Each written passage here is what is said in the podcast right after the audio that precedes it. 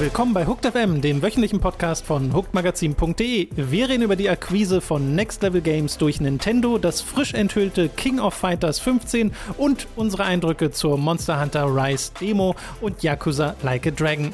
Das alles und mehr jetzt bei Folge 303 von Hooked FM.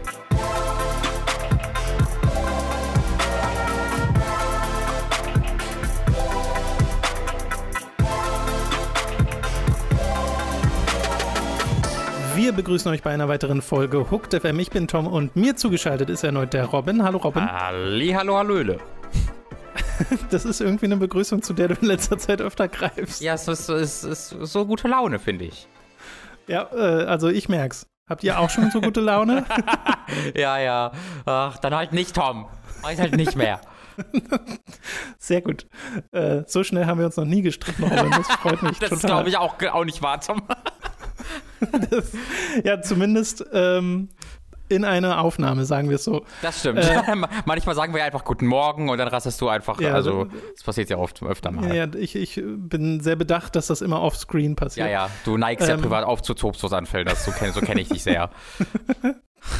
Wir haben unser Goti-Voting beendet im Forum und wir hatten, soweit ich das gesehen habe, mehr Teilnehmer als äh, in den Jahren zuvor, was mich sehr gefreut hat. Es haben über Oha. 500 Leute gepostet, ihre jeweiligen, na nicht immer Top 10s, aber zumindest ihre Lieblingsspiele des Jahres 2020.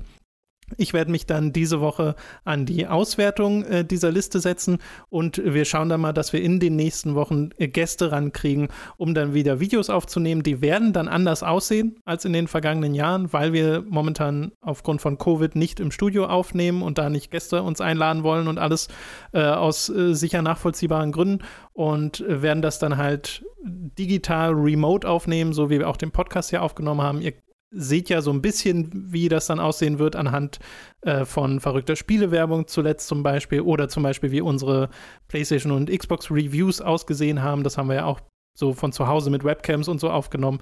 Äh, und so in der Art müsst ihr euch das dann vorstellen. So 100% wissen wir es selber noch nicht.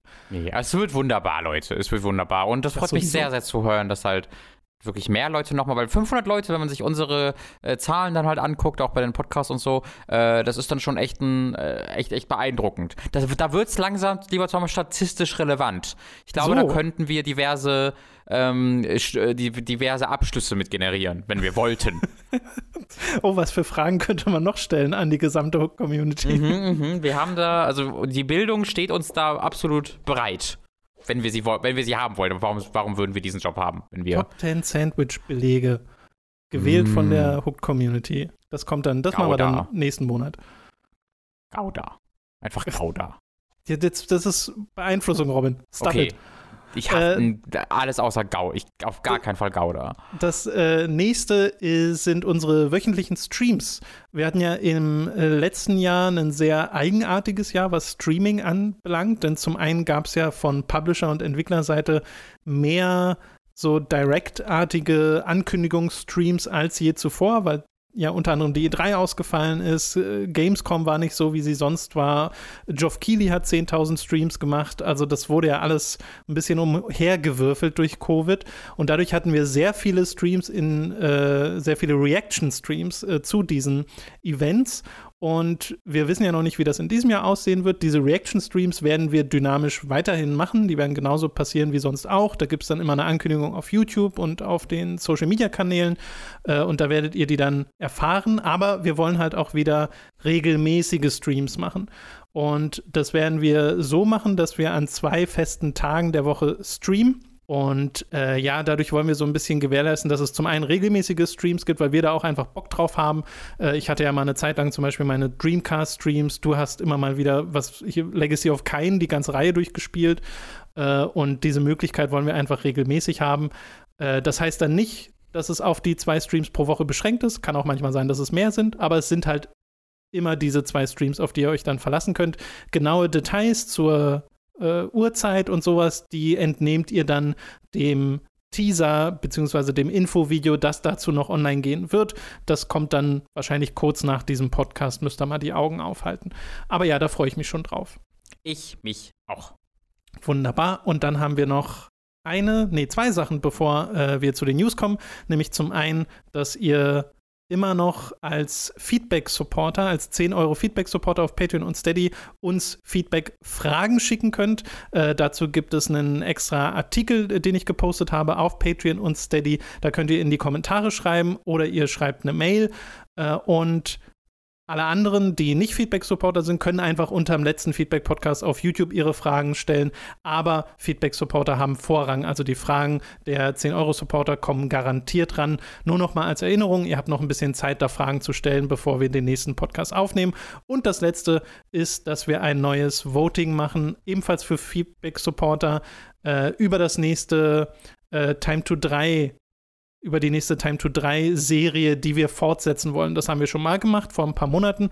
Äh, da haben wir drei Reihen zur Auswahl gestellt, die wir mal bei Time to 3 gespielt und abgebrochen haben. Und eine davon haben wir dann fortgesetzt. Das war damals Obscure. Das könnt ihr euch alle angucken auf Time to 3. Und das haben wir dann tatsächlich auch durchgespielt, weil wir es richtig cool fanden. Und das hat auch sehr viel Spaß gemacht. Äh, was war für eine Band da in den Credits zu hören, Robin? Äh, das waren die, natürlich die Sportfreunde Stiller. fucking Sportfreunde Stiller. in diesem Teenage-Horror-Spiel. Und im Original war es doch irgendwie Sum 41 oder so. Genau, genau. Das, das passt. Also ich finde, das passt. Ich finde, das ist eine gute deutsche Sum 41. Ja, Sportfreunde ja. Stiller sehe ich perfektes Äquivalent gefunden. Und äh, da werden wir drei neue Spiele zur Auswahl stellen. Haltet da also auch die Augen offen nach einem Post. Der wird wahrscheinlich auch entweder direkt nach diesem Podcast oder dann halt in den kommenden Tagen online gehen. Äh, wie gesagt, haltet da einfach die Augen auf. Ihr kriegt ja dann auch meistens eine E-Mail-Benachrichtigung oder eine Benachrichtigung auf der jeweiligen App. Und das soll es gewesen sein zu den Dingen in eigener Sache. Und wir kommen zu den News der letzten Woche. Angefangen mit einer ja tatsächlich seltenen Akquise von Nintendo. Das passiert nicht häufig, dass Nintendo sich ein Studio kaufen.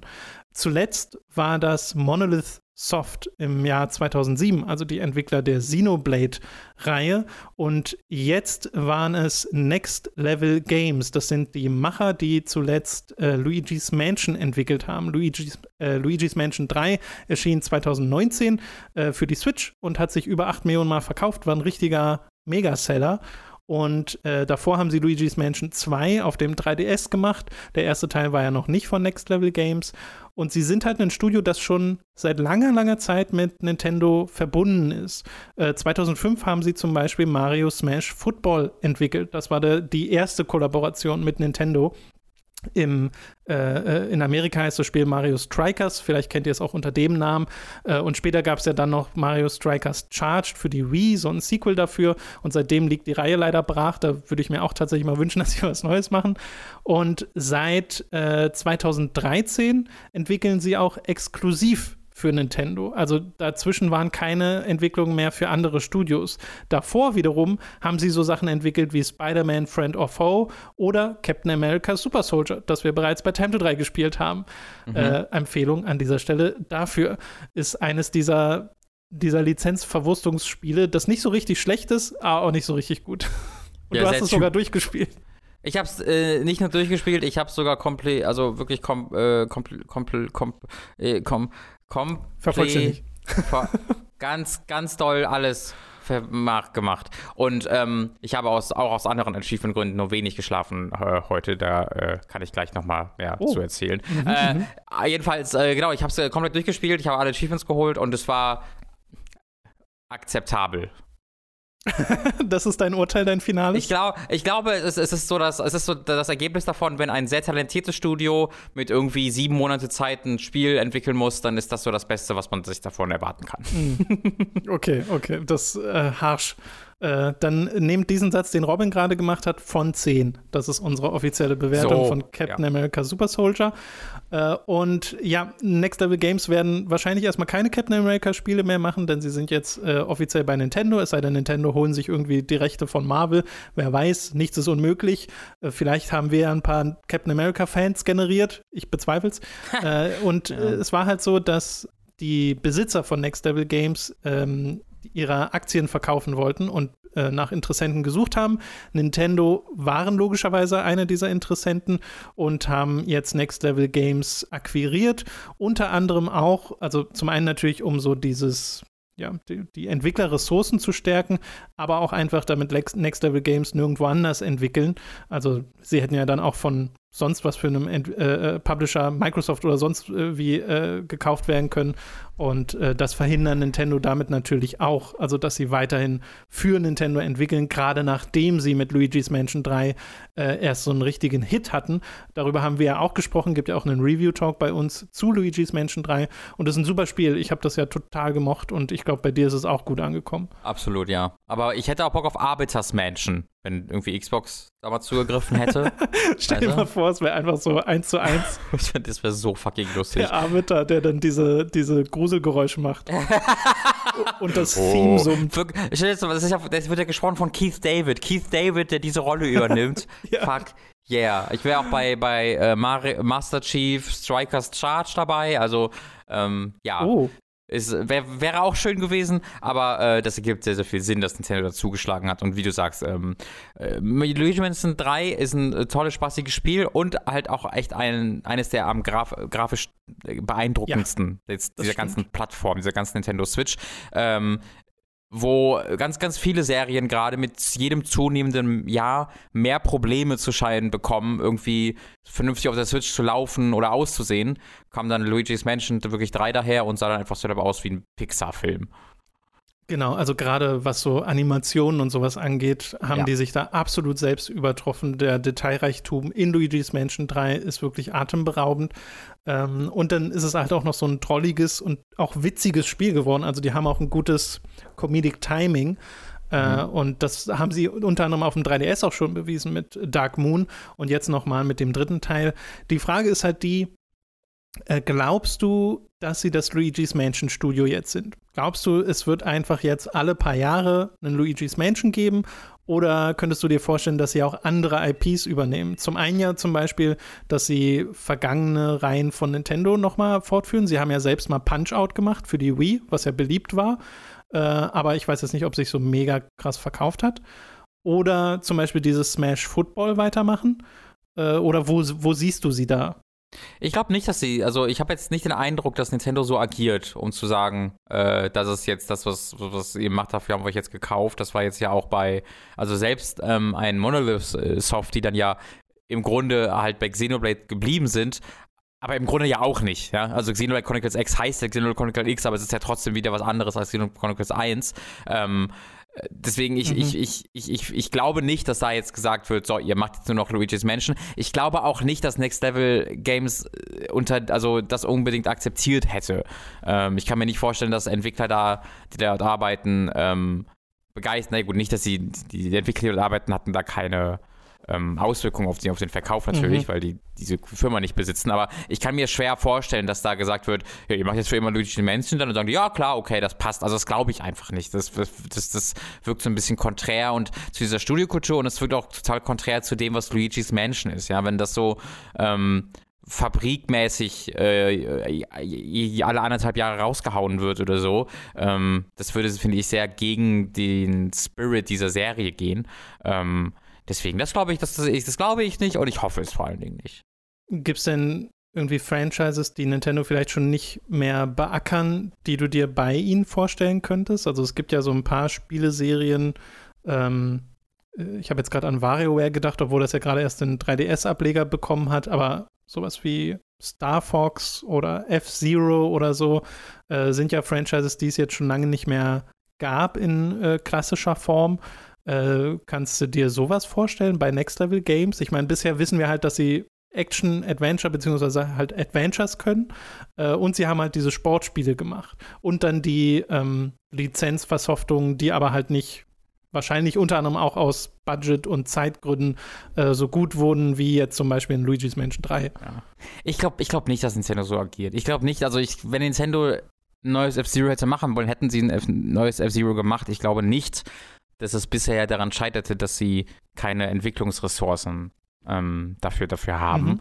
Ich ähm, frage mich, wie viel Mitspracherecht Next Level Games da haben. Also ja, sind das die das, die gesagt haben, wir wollen ein neues Luigi's Mansion machen? Oder haben Nintendo gesagt, wir hätten gern ein neues Luigi's Mansion? Ist eine sehr gute Frage. Ja. haben wir gleich, ich auch gar haben nicht wir, beantworten. Genau, da, da, das, das ist wirklich äh, unmöglich äh, zu sagen für uns.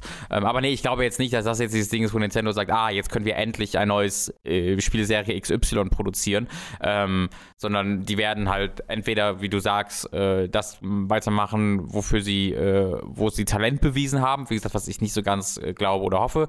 Ich glaube, das wird im Großen und Ganzen so weitergehen wie bisher auch, ne? dass sie weiter so arbeiten werden, weil es ist ja auch so eine Akquise, die jetzt nicht darauf Beruf, äh, die jetzt, nicht, die jetzt nicht entstanden ist, weil Nintendo gesagt hat, wir brauchen jetzt unbedingt sofort Next Level Games, weil wir Projekt Ja. XY haben, die soll das machen, sondern es war halt wirklich so ein Situationsding. Next Level Games wollte sich verkaufen äh, und Nintendo hat gesagt, ja, falls, anstatt dass wir diese jetzt dauerhaft verlieren als Partner, nehmen wir es dann lieber so. Und das hört sich für mich halt sehr so an, wie uns gefällt die Arbeitsbeziehung so, wie sie gerade ist, sehr und wir wollen sie beibehalten ähm, und haben dann eben noch die Sicherheit, dass sie, dass sie auch beibehalten wird. Ähm, und deswegen kaufen wir die jetzt auf. Das, das wirkt am eher, also es wirkt eher für mich wie, wie ein Kauf, der zur Einhaltung des Status quo ähm, so ein bisschen motivieren soll. Genau, sie gewinnen ja nicht wirklich neue Entwicklerressourcen dazu, Genau. sondern behalten die, die sie schon haben und Genau. verhindern, dass sie die verlieren.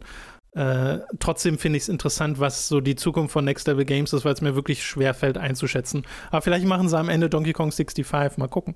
Es war Äh, immer ein super seltsames Studio, wenn man sich so Ja. dieses, die Projekte anguckt. Ähm, könnte alles Aber sein. faszinierend, faszinierend. Also ich war aber jetzt auch über neues Luigi's Mansion nicht traurig. Das der dritte Teil, ich habe den nicht durchgespielt, aber weil ich davon gespielt habe, war so fucking gut. Ähm, kann ich auch gerne ich, glaube, sehen. ich glaube auch, dass man damit noch weitermachen kann, aber ich sehe nicht dieses Endlospotenzial, was die Nee, ich auch nicht. 3D-Plattformer von Mario haben, Ja, weißt ja, du? Also ja, ich glaube, das kannst du nicht ewig machen. Aber vielleicht wäre das ja ein Sprungbrett zu sagen, äh, man macht einfach mehr Sachen mit Luigi. Also sie sind das Luigi-Studio Oh und Gott. packen einfach Luigi in seine eigenen Abenteuer, Wie die sich dann immer die, so ein Third-Person-Shooter, die sich dann immer abheben von äh, den Mario-Abenteuern. Du wirst gekauft und du bist das Luigi-Studio und ab und Oh, zu oder sie machen- du.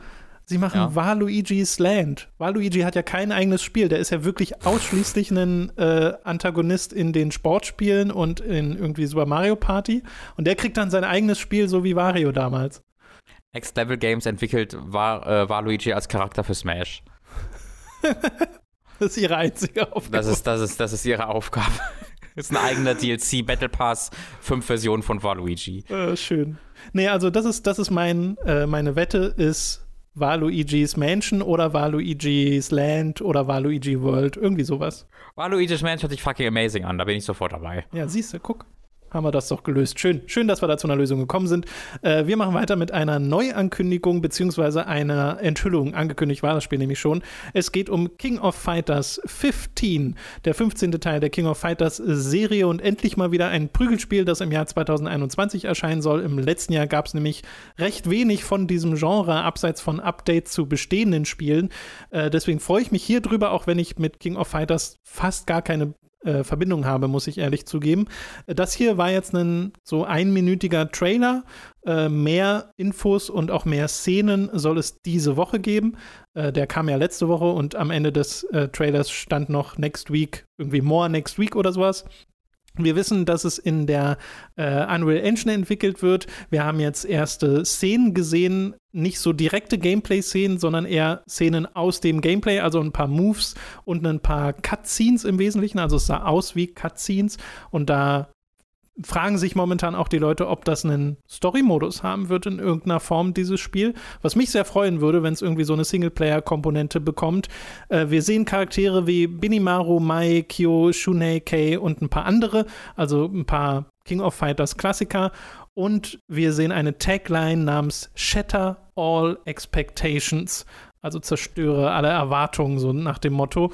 Äh, und eben den bestätigten Release nochmal für 2021, äh, was einerseits schön ist, also ich fand auch den, der Trailer war durchaus kompetent und die Musik, die da, die, dieser J-Rock oder was auch immer es ist, der da eingesetzt hat, der war hervorragend, da habe ich mich sehr drüber gefreut. Äh, es ist halt sehr wenig, also sie teasen ja King of Fighters schon seit einer Ewigkeit und jetzt nochmal quasi so einen Teaser-Trailer zu machen für das eigentliche Reveal, was dann äh, wahrscheinlich diese Woche stattfindet, äh, ist ein bisschen arg gemein aber ich mag, was ich sehe und ich fände fänd ehrlich gesagt auch schön, mal persönlich so einen Einstieg zu King of Fighters zu finden. Ja, aber also vielleicht ist das jetzt genau der falsche, das falsche Spiel, um das zu tun, weil diese Tagline verspricht ja etwas, was sehr unüblich ist für King of Fighters. Also vielleicht wird es ja auch ein Rennspiel oder so. Da wäre ich dann wieder dabei. Vielleicht steigen sie in Karts. King of Racers, ja, doch, warum nicht? Oder gehen in ein Geisterhaus, in dem dann Waluigi auf sie wartet. ja, oh boy.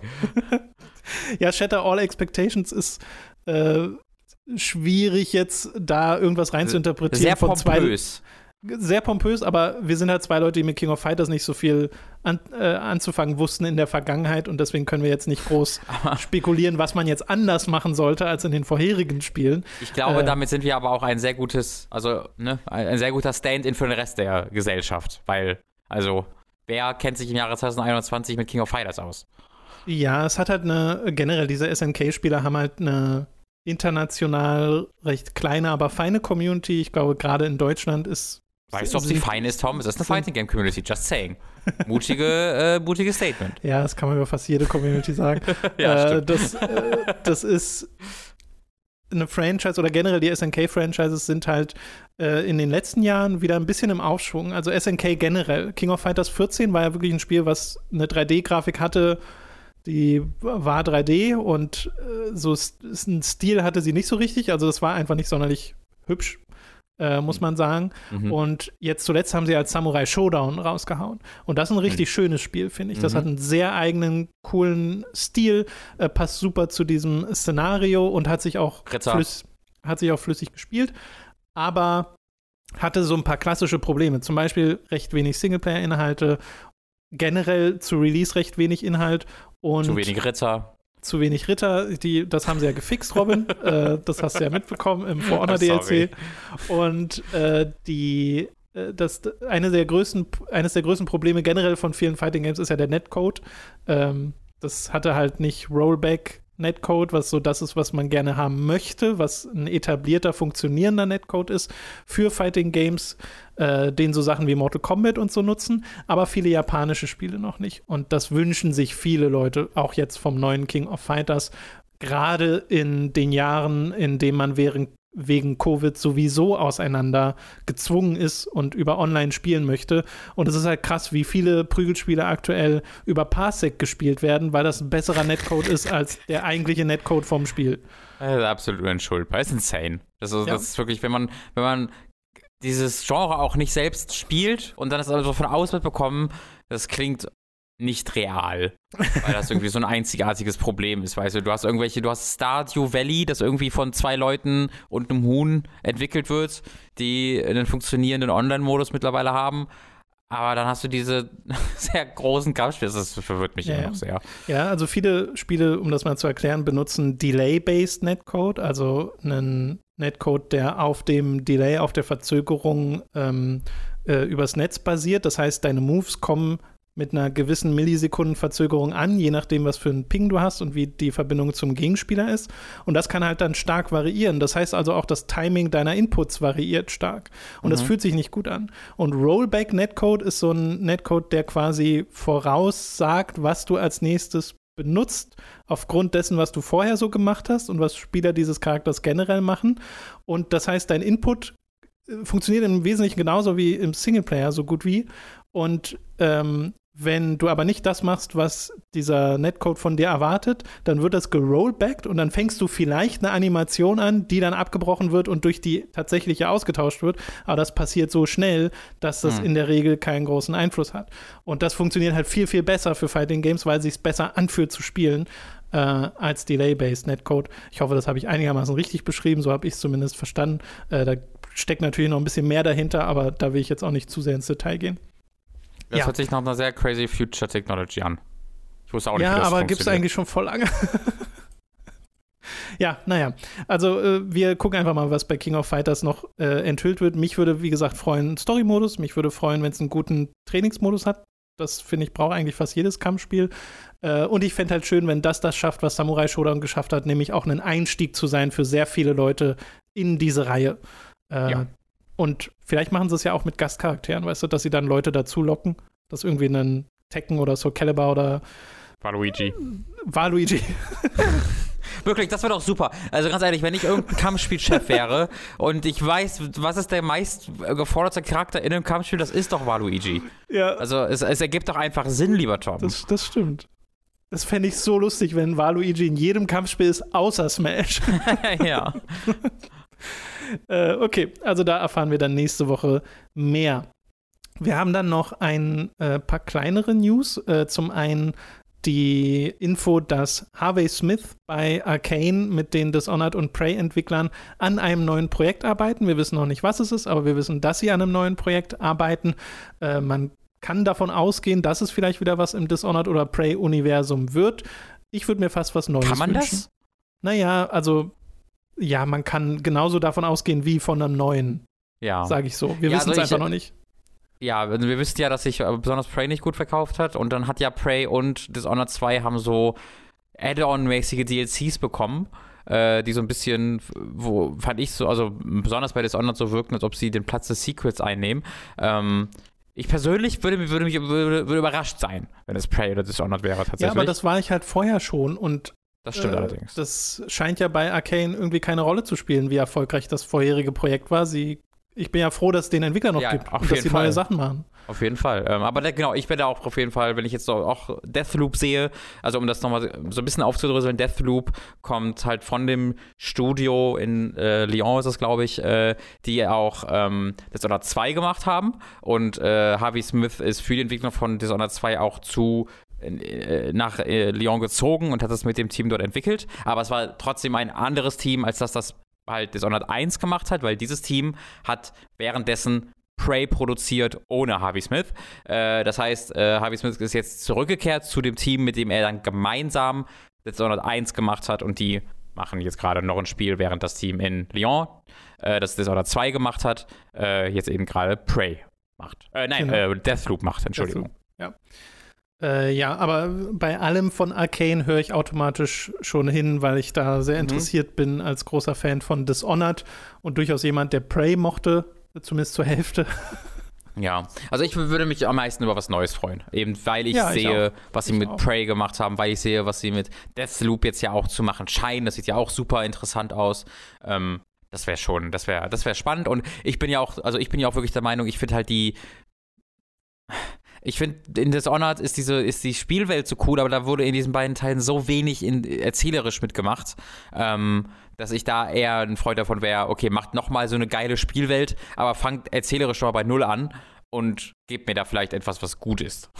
Oder besser ist Ja. als das in Dishonored. Ja, generell im Erzählen haben sie immer so die Ansätze, wo es gut wird. Bei Dishonored ja. finde ich ja auch diese ganze Lore von der Welt toll, aber die Geschichte um Corvo und den ganzen Kram nicht sonderlich spannend. Und bei Prey, finde ich, sind auch super äh, spannende Ansätze drin, äh, so psychologisch, äh, psychohorrormäßig. Mhm. Äh, und da jetzt noch mal so einen Schritt weiter gehen zu können, wäre wirklich, äh, würde ich mir auch wünschen. Aber ich glaube, der Fokus liegt ja sehr auf diesen, diesem Systemic Gameplay, die, Mhm. die, diesen Sandboxes, die sie bauen. Äh, das würde ich jetzt auch weiter erwarten vom nächsten Spiel, ehrlich gesagt. Selbst Ja, wenn es was. Neues wird. Auf jeden Fall, ja. Des Weiteren gibt es dann noch eine Stellenausschreibung bei, oder gab es, die ist inzwischen entfernt, äh, bei Respawn, die darauf hindeutete, dass Respawn an einer neuen IP tatsächlich arbeiten. Das heißt, es wäre dann, wenn es wirklich eine neue IP wird, kein Star Wars, kein Titanfall, sondern wirklich was ganz Neues. Und äh, da geht es mir ehrlich gesagt so wie bei Arcane. Das finde ich automatisch spannend, weil es Respawn ist. Ja, die, die, die, Spawn, Respawn hat einmal jetzt einmal daneben gehauen, zumindest von dem, was ich davon gesehen habe und durchgelesen habe mit Medal of Honor. Äh, das VR-Spiel ist ja auch Mhm. entgegen der Erwartung, also ich war ja auch richtig gehypt von dem Trailer und so.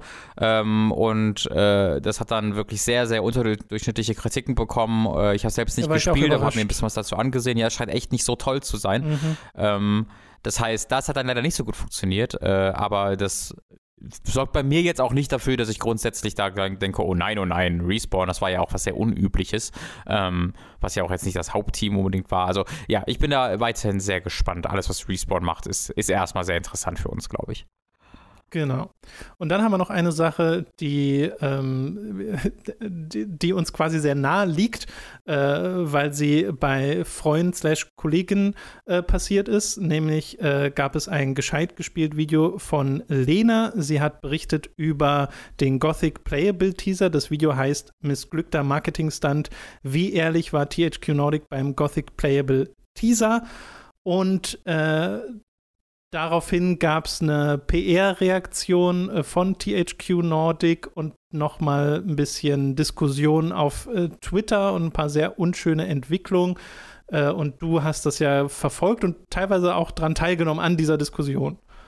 Ja, das stimmt, genau. Äh, wir, ich, wir wollten da gerne nochmal drüber reden, einfach weil, ne, mit, mit Lena hat ja auch schon ein Video für uns produziert und mhm. äh, das Video ist auch einfach, ist auch einfach gut und, und äh, sollte man sich angucken. Das ist also auch eine wirkliche Empfehlung für dieses also Video von Lena. Sowohl das aktuelle jetzt als auch das, was sie für uns gemacht hat. Oh ja, das stimmt, genau, für beide. und generell ähm, ihre Videos. Genau. Äh, in, diesem, in diesem Video guckt sie sich halt einfach an Sachen zu der Umfrage, die damals gemacht wurde für Gothic und da gibt es halt ein paar Ungereimtheiten mhm. Und sie spekuliert da halt. Ne? Sie sagt auch, dass sie da einfach spekuliert und sie guckt sich ein paar Hinweise an und zieht da Schlüsse draus. Und das sind einfach wirklich äh, zum großen Teil immer wieder Spekulationen rund um äh, diesen äh, ja, Prototypen wurde der bezeichnet. Äh, so wurde der bezeichnet. Ähm, und äh, Lena hatte da vorher auch, also ich war da auch vorher schon so ein bisschen im, im, im Kontakt mit ihr und äh, sie hatte so ein, zwei Fragen gehabt und Lena hat da auch schon dann einen Fragenkatalog halt geschickt an THQ Nordic zu diesen Spekulationen, die sie dort aufstellt. Und da mhm. kam halt keine Antwort. Ähm, hat sie das Video veröffentlicht und äh, da kam dann eine Antwort in Form von privaten Twitter-Nachrichten. Und äh, das wird jetzt in der Sekunde für uns relevant, ähm, wenn wir darüber wir reden, von wem diese Twitter-Nachrichten halt kommen. Das war dann nämlich nicht halt irgendein Rando Gothic-Fan, der nicht glücklich war, was da kam, was da, was da besprochen wurde, sondern das äh, kam äh, von einem THQ Nordic ähm, Mitarbeiter und auch da wieder nicht von irgendjemandem, sondern und da ich muss mich im Voraus wirklich dafür entschuldigen. Ich habe das versucht rauszufinden, äh, definitiv, aber leider äh, äh, ohne Erfolg. Ähm, deswegen weiß ich nicht exakt, wie man den Namen ausspricht. Reinhard Police, Polish, ich, ich Poli, Police, ich weiß es leider wirklich nicht und das tut mir wirklich leid. Ähm, aber äh, ein THQ Nordic Mitarbeiter und zwar in führender Position. Äh, Business and Product Development Director äh, äh ist er bei THQ Nordic. Ähm, der wird erwähnt von Lena in diesem Video äh, und äh, hat dann Lena recht ausführlich äh, auf, auf, auf Twitter äh, äh, da dort geantwortet mit seinem privaten Account und zwar auf eine Art und Weise, die ich, und ich sage das einfach so, so klar wie ich kann, unter aller Sau finde. Ähm, weil, also erstmal ist die Herangehensweise ja seltsam. Wenn ich ein Video produziere äh, und dann am Wochenende mir privat, mich privat ähm, mit seinem privaten Account auch irgendeine Führungs-, irgendeine leitende Person dieses Entwicklers oder dieses äh, Publishers, dieser Firma anschreibt, um zum Ausdruck zu bringen, wie enttäuscht sie von mir ist, würde ich sagen, hä? Mhm. Entschuldigung? Was, was, ist das denn für eine unprofessionelle Scheiße? Ähm, aber das ist es, das kommt dazu ja noch, dass Lena ist jetzt keine Videospieljournalistin, die bei irgendeinem großen Magazin arbeitet oder sonst was. Lena macht das halt wirklich, äh, also sie hat, sie hat einen äh, Patreon, wo sie gerade sehr äh, konkret nach äh, Support sucht. Das möchte ich euch auch ganz konkret empfehlen, um das alles ein bisschen größer aufzuziehen. Aber es ist jetzt nicht so, dass irgendwie äh, äh, Lena eine große Personality in der Videospieljournalismuswelt wäre mit einem riesigen Following, wo sie diese krasse Machtposition hätte. Ähm, sondern sie ist halt einfach eine YouTuberin, die wahnsinnig viel Erfahrung ähm, mit Gothic hat und deswegen hat sie ein Video zu Gothic gemacht. Ähm, und dass da dann halt so eine Person, die halt wirklich in einer absolut nicht vergleichbaren Machtposition steht, äh, dann eben ankommt, um halt nicht nur Sachen zu verbessern, sondern, sondern auch auf eine Art, die halt wirklich so sagt, so, wie, was fällt dir eigentlich ein? Ne? Also wirklich, das war so, das war so der, der, der, der so, so, klang es. Ähm, und auch mit Vorwürfen, die ich äh, wo ich 18 Fragezeichen hinter habe, weil äh, mhm. eine, eine der Kernvorwürfe ist halt, dass äh, Lena ihn nicht vorher angeschrieben hat. Aber Lena hat ja Fragen an die offizielle Pressemail von THQ Nordic geschickt, die ignoriert wurden. Was er für egal, also für ihn trotzdem, das war nicht gut, weil man hätte mich ja auch auf Discord erreichen können oder so. Und das ist insane. Erneut, ich stelle mir vor, wie ich ein Video mache und dann schreibt mich irgendein Mensch an äh, von dieser Firma und sagt, sag mal, hättest du mir nicht irgendwie einen Brief schicken können vorher, äh, anstatt meine off unsere offizielle Pressemail für Presseanfragen anzuschreiben? Also sag mal, wie fällt's, was fällt dir eigentlich ein? Also es ist wirklich insane. Ähm, und das ist alles schon schlimm genug. All das ist schon unprofessionell und furchtbarste PR-Arbeit genug. Aber dann kommt noch dazu, dass äh, der Herr dann auch noch äh, Lena äh, vorwirft, Trump-esk vorzugehen. Ja, also aus dem, aus äh, dem Mann Donald Trump ein, ein Adjektiv gemacht. Ähm, was dann mir, also was ich dann wirklich, also das hat mir wirklich die Hutschnur ein bisschen zu platzen gemacht. Ähm, denn äh, Reinhard äh, Police ist der Mann, der vor zwei Jahren, Anfang 2019, äh, einer, einer der Männer, die bei dem in mittlerweile äh, schon kurz danach gesperrten Forum 8chan äh, unterwegs waren. Ein Forum, das in erster Linie dafür bekannt ist als Rückzugsort für Nazis, Rechtsradikale, äh, äh, Kinderporno-Fans, all, also wirklich äh, solche, mhm. solche Leute äh, galt. Und deswegen wurde es dann eben auch gesperrt. Ähm, und äh, war einer der Leute, die, an, die dort ein sogenanntes AMA and Ask Me Anything gemacht haben, also einfach eine Fragerunde quasi. Und das wurde dann so aufgezogen, wo gesagt wurde, haha, wir machen jetzt bei Achan, warum? Wissen wir auch nicht, super weird. Ist das nicht lustig? Erneut schlimm genug, aber dann ist äh, er auch noch persönlich der Mann gewesen, der auf ein zutiefst homophobes Meme, das werde ich jetzt nicht weiter umschreiben, äh, die Screenshots gibt es im Internet, aber es war ein sehr homophobes... Drüber, wir haben damals ja, genau. auch drüber berichtet. Genau, könnt ihr euch auch einfach bei uns ähm, im äh, FM schauen, ähm, äh, auf ein äh, sehr homophobes Meme, völlig ohne also nicht, dass da irgendwie eine Frage war, äh, geantwortet hat, äh, haha, das könnte direkt aus einem unserer Spiele stammen. Ähm, und dass dieser Mann, der Anfang 2019 sich mit lustigen Witzen über Homosexuelle oder die über allgemein über die LGBTQ-Plus-Community äh, gemeinsam äh, mit, mit Nazis Witze darüber machte, jetzt zu einer Person wie Lena geht und sie privat anschreibt und sagt, das ist Trump-esque, was du machst. Oder es ist fast Trump-esque, was du machst. Ähm, zu, zusätzlich zu all den Sachen, die ich gerade erwähnt habe, ähm, das finde ich erwähnenswert. Das, das, das, das ist ein absolut indiskutables, nicht zu akzeptierendes Verhalten von einer Führungsperson dieser mittlerweile wirklich gigantisch großen Firma. Ähm, und äh, ich, ich finde das ganz, ganz, ganz furchtbar. Äh, und äh, ich möchte euch deswegen doppelt und dreifach empfehlen, doch mal euch das Video von Lena anzugucken, denn wenn Leute so reagieren, vielleicht ist da ja doch irgendwas dran. Ich habe keinerlei, keinerlei Infos dazu. Es kann auch alles äh, falsch sein, aber äh, wer so reagiert, das macht mich dann zumindest skeptisch und äh, schaut euch das Video einfach mal selbst an. Ähm, es, ist, es ist auf jeden Fall interessant. Es gab da noch eine Entschuldigung, ne?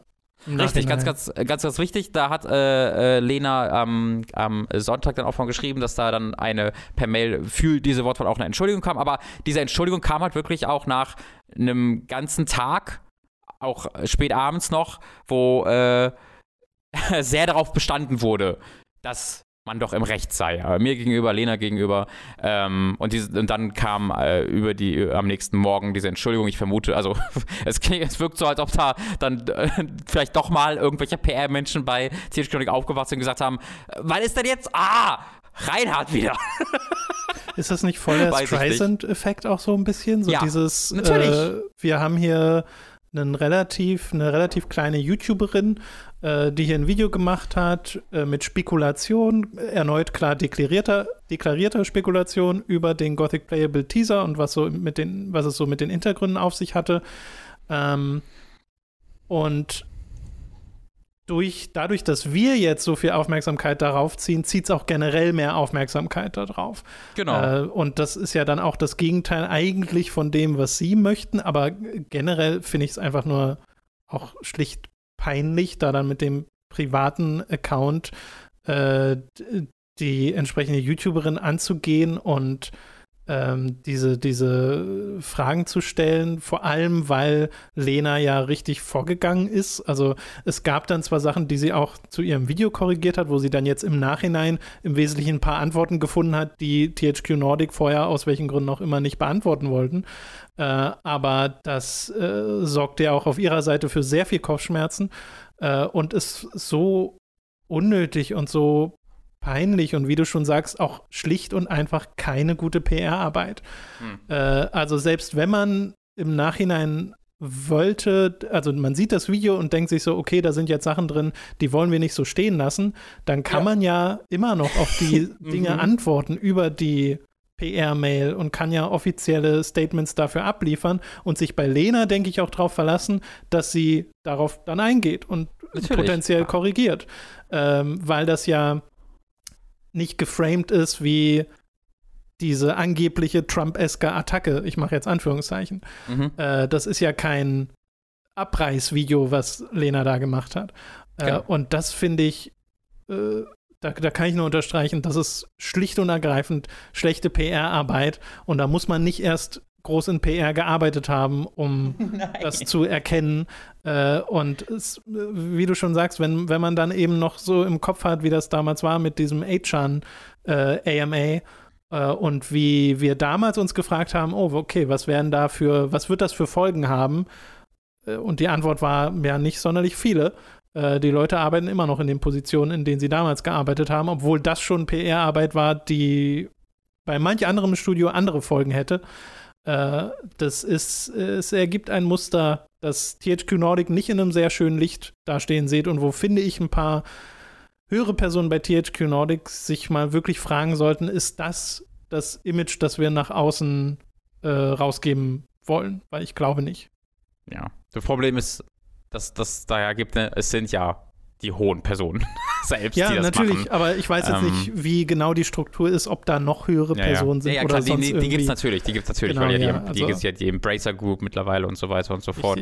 Ähm, ja, das, das, deswegen als, als auch so ein bisschen als Fortsetzung dieser vorherigen Geschichte, aber auch durch die Connection ähm, mit Lena und schlicht und einfach auch, weil es mir ein Anliegen war, weil ich es unter aller Sau finde, dass eine Person so angegangen wird ähm, von äh, auf, auf, so eine Art und Weise. Deswegen fand ich das äh, zumindest in, äh, im kurz besprechenswert. Ähm, und ja. das haben wir hiermit gemacht. An der Stelle nochmal Empfehlung für das Video äh, genau. Bei Gescheit gespielt findet ihr das. In der Beschreibung hat Lena auch äh, Ergänzungen gepostet und auch zum Beispiel mhm. nochmal wirkliche Links zu diesen Twitter-Diskussionen. Da könnt ihr das alles auch selber nachvollziehen und euch ein eigenes Bild machen.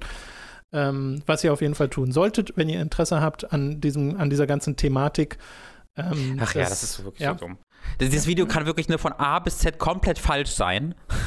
Und es ja. wäre immer noch die dümmste Reaktion, wollte, äh, die dort gemacht Das, das, ist, das ist auch so ein Punkt. Selbst Mann, wenn oh Mann, es so wäre, dass das so ein Abrissvideo ist, warum dann so einen Aufriss noch Wirklich? von der anderen Seite machen und dadurch es nur größer werden lassen? Also als, als äh, diese ganze Reaktion kam, hatte das Video, glaube ich, knapp 5000 Klicks, mittlerweile hat es 11.000 Klicks. Ähm, wurde schon ganz gut gearbeitet von THQ. Also da haben sie ganz gute PR gemacht, halt nur nicht für sich. Für Lena. Aber ich glaube, Lena hätte da auch sehr gern drauf verzichtet. Lena, also das, auf, auf jeden Fall, auf jeden äh, Fall. Ja. Ähm, ja. Okay, das äh, soll zu den News äh, für diese Woche gewesen sein. Jetzt kommt die Werbung. Es ist wieder Zeit für eine kleine Werbepause. Zuallererst sei da Audible erwähnt. Mit dem Link audible.de hooked bekommt ihr dort ein kostenloses Probeabo. Damit erhaltet ihr euer erstes Hörbuch für lau, das ihr auch über dieses Probierabonnement behalten könnt. Also merkt euch audible.de slash hooked. Für Amazon haben wir ebenfalls einen Affiliate-Link, über den ihr Kram beim Online-Händler bestellen könnt. Also holt euch das waschbares, spurloses Klebeband, nano-doppelseitiges Klebeband, transparent entfernbares, wiederverwendbares Klebestreifen, extra starke Klebekraft, wasserdichtes, rutschfest, multifunktionales, das ihr schon immer haben wolltet. Äh, oder halt die Next-Gen-Konsolen, die gehen auch. Und wo wir gerade bei Dingen sind, die ihr schon immer haben wolltet, unser Merch. Wie wäre es etwa mit einer Tasse mit schickem Hooked-Logo oder Shirts, Mauspads und Co. mit Comic-Designs von uns? Das gibt es alles bei unserem Get Shirts Shop, also schaut da mal vorbei. Ebenfalls vorbeischauen solltet ihr auf unserem YouTube-Kanal von Hooked und unserem Let's Play-Kanal Time to 3. Bei Hooked erschien exklusiv für 5 Euro Supporter auf Patreon und Steady eine neue Folge unseres zweiwöchentlichen Podcasts Hooked on Topic mit unserer Jahresvorschau 2021, also einem ausführlichen Blick auf die kommenden Spiele des Jahres. Bei Time to 3 entdeckt Mats ganz neue Dimensionen des Grusels bei unserem Let's Play von Resident Evil 2 Remake. All das wird erst durch eure Unterstützung auf patreon.com slash hooked und steady.de slash hooked möglich. Wir freuen uns auf euren Support. Alle relevanten Links findet ihr in der Beschreibung. Das war's mit der Werbung. Wir kommen zu den Spielen, die wir in der letzten Woche gespielt haben. Angefangen mit einer Demo, nämlich der zu Monster Hunter Rise, dem neuen Switch-Ableger der Monster Hunter-Reihe. Es gab da in der letzten Woche eine Präsentation und daraufhin dann direkt die Ankündigung, dass es diese Demo äh, geben wird. Und statt jetzt groß über die Presi zu reden, dachte ich, reden wir doch einfach über die Demo, denn wir haben sie beide gespielt. Äh, du hast kurz reingespielt, ne? Genau, ich habe das Tutorial gespielt und halt einmal ein Monster gelegt. Genau, ich habe die, ich habe auch das Tutorial gemacht, äh, diese zwei äh, Missionen, die die Tutorial-Missionen darstellen und dann die zwei äh, Monster-Missionen und habe dann noch mal den Multiplayer angeschmissen äh, und habe sowohl im Docked-Modus als auch im Handheld-Modus gespielt, weil eine mhm. Dinge, äh, eine der Dinge, die mich wirklich interessiert haben, äh, was sehr oberflächlich ist, ist die Performance und wie das Spiel aussieht. Mhm. Und ich würde direkt mal damit anfangen, weil das war eine Sorge von mir, dass das mhm. Spiel basierend auf den Trailern, wo es ja durchaus sehr gut aussieht, gerade wenn ich so auf die Monster gucke und auf die Animation und auf die Action, äh, dass ich da dann direkt denke, oh, in was für einer Auflösung und Framerate läuft das auf der Switch? Und da hat mir die Demo jetzt direkt ein paar Sorgen genommen, weil ich finde, das spielt sich sehr flüssig und ohne jetzt allzu große Framerate-Einbrüche, die ich beobachten kann, zumindest in dem Sinne, dass sie mir in mein äh, Spiel reingrätschen oder mhm. so. Äh, und es sieht halt auch wirklich gar nicht schlecht aus. Also ich war, war da positiv überrascht. Wie ging es dir da?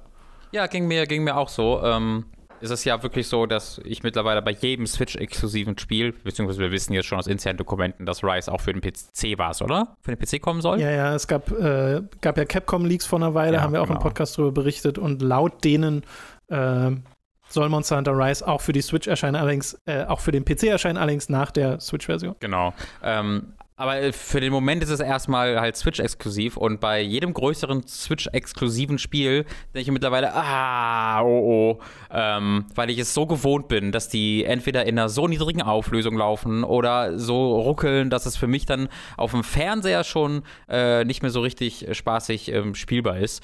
Ähm, und das war jetzt hier tatsächlich nicht der Fall. Äh, und das, das hat mich auch sehr gefreut. Es ist natürlich so, also die wenn du wirklich auf die Umgebungen achten würdest, würdest du halt sehen, dass das ein großer Texturmatch Quatsch ist. Ähm, aber das tust du in der Regel nicht. Ne? Du gerade in den Kämpfen siehst du natürlich nichts außer das ähm, wirklich toll modellierte und animierte äh, Monster. Äh, und äh, da sieht es für die für, für Switch-Verhältnisse wirklich richtig, richtig gut aus und läuft auch richtig, richtig gut. Ähm, da genau. haben sie, also diese, diese RE-Engine hat echt richtig was drauf. Oh ja, das, äh, das auf jeden Fall. Und es ist auf jeden Fall so, dass die Orte jetzt nicht so detailliert sind wie zum Beispiel die in Monster Hunter World.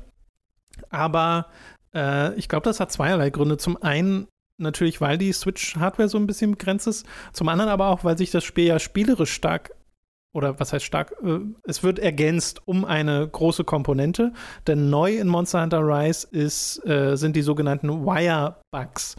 Äh, Kabelkäfer. Ich weiß gar nicht, ob sie die im Deutschen wirklich so genannt haben. Fände ich sehr lustig.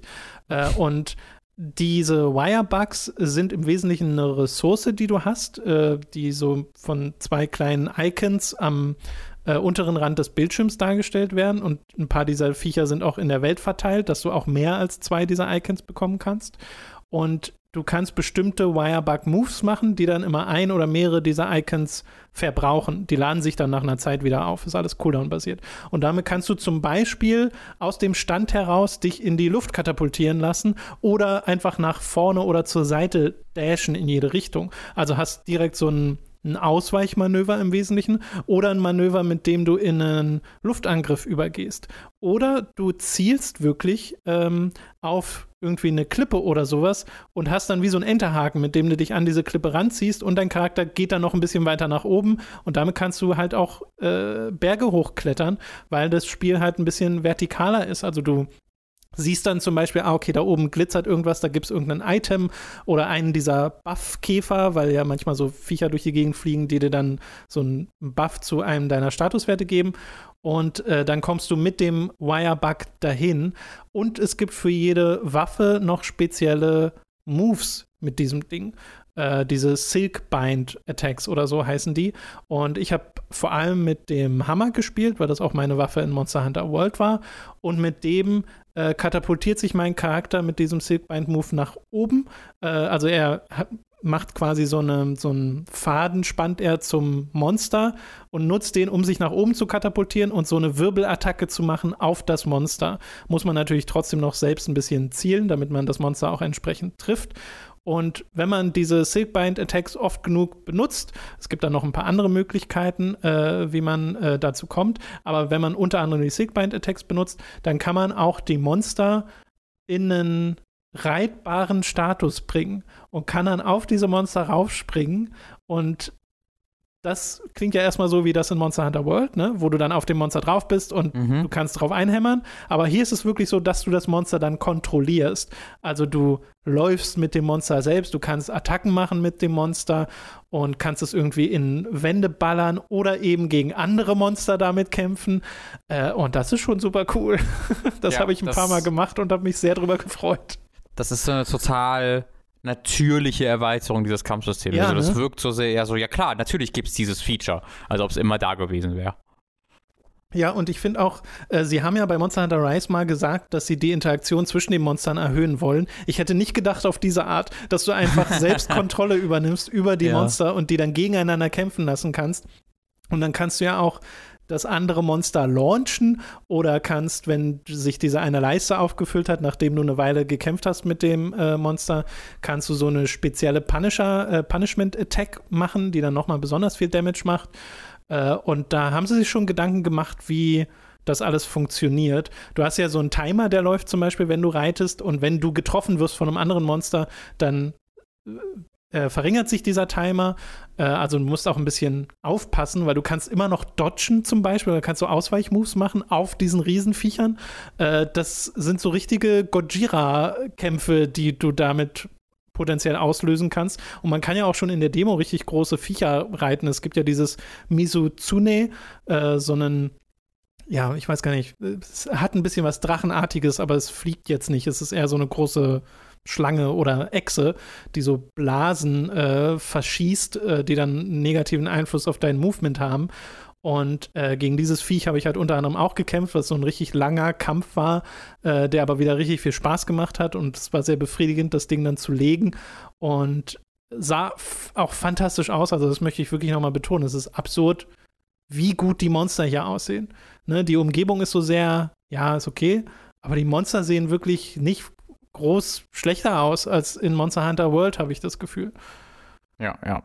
Ähm, das, naja, also das fällt mir schwer zu sagen, eben durch die niedrige Auflösung, ne? weil in Monster Hunter World spiele ich halt in, äh, auf einem 4K-Fernseher, wo es dann okay aussieht und das spiele ich halt und äh, währenddessen spiele ich das ja mit unter oder irgendwie mit 720p oder wo auch immer, wie hoch immer ähm, Monster Hunter Rise jetzt äh, läuft. Also es fällt mir jetzt schwer, das so richtig zu beurteilen, ähm, aber äh, ohne, ohne jetzt den Vergleich machen zu wollen, ähm, sieht es einfach super aus. Mhm. Äh, naja, würde also ich auf jeden Fall sagen. Im, im Docked-Modus ist es mir wenig aufgefallen, aber es fällt natürlich auf, dass das jetzt nicht die High Resolution hat, die äh, auf den großen Konsolen möglich ist.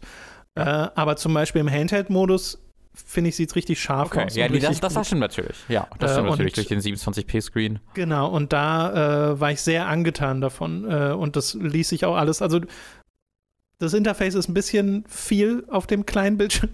Mhm. Äh, da habe ich mich dann aber auch dran gewöhnt, aber das war so, so das erste, die erste Erkenntnis, so okay. Äh, und der Text ist teilweise ein bisschen klein, aber äh, trotzdem noch spielbar. Und äh, ja, eine andere Änderung, die natürlich sehr relevant ist und ähm, wo ich eigentlich auch darauf hinaus wollte, weshalb zum Beispiel die Umgebungsgrafik wahrscheinlich ein bisschen reduzierter ist, ist, dass ja der Palamut neu ist.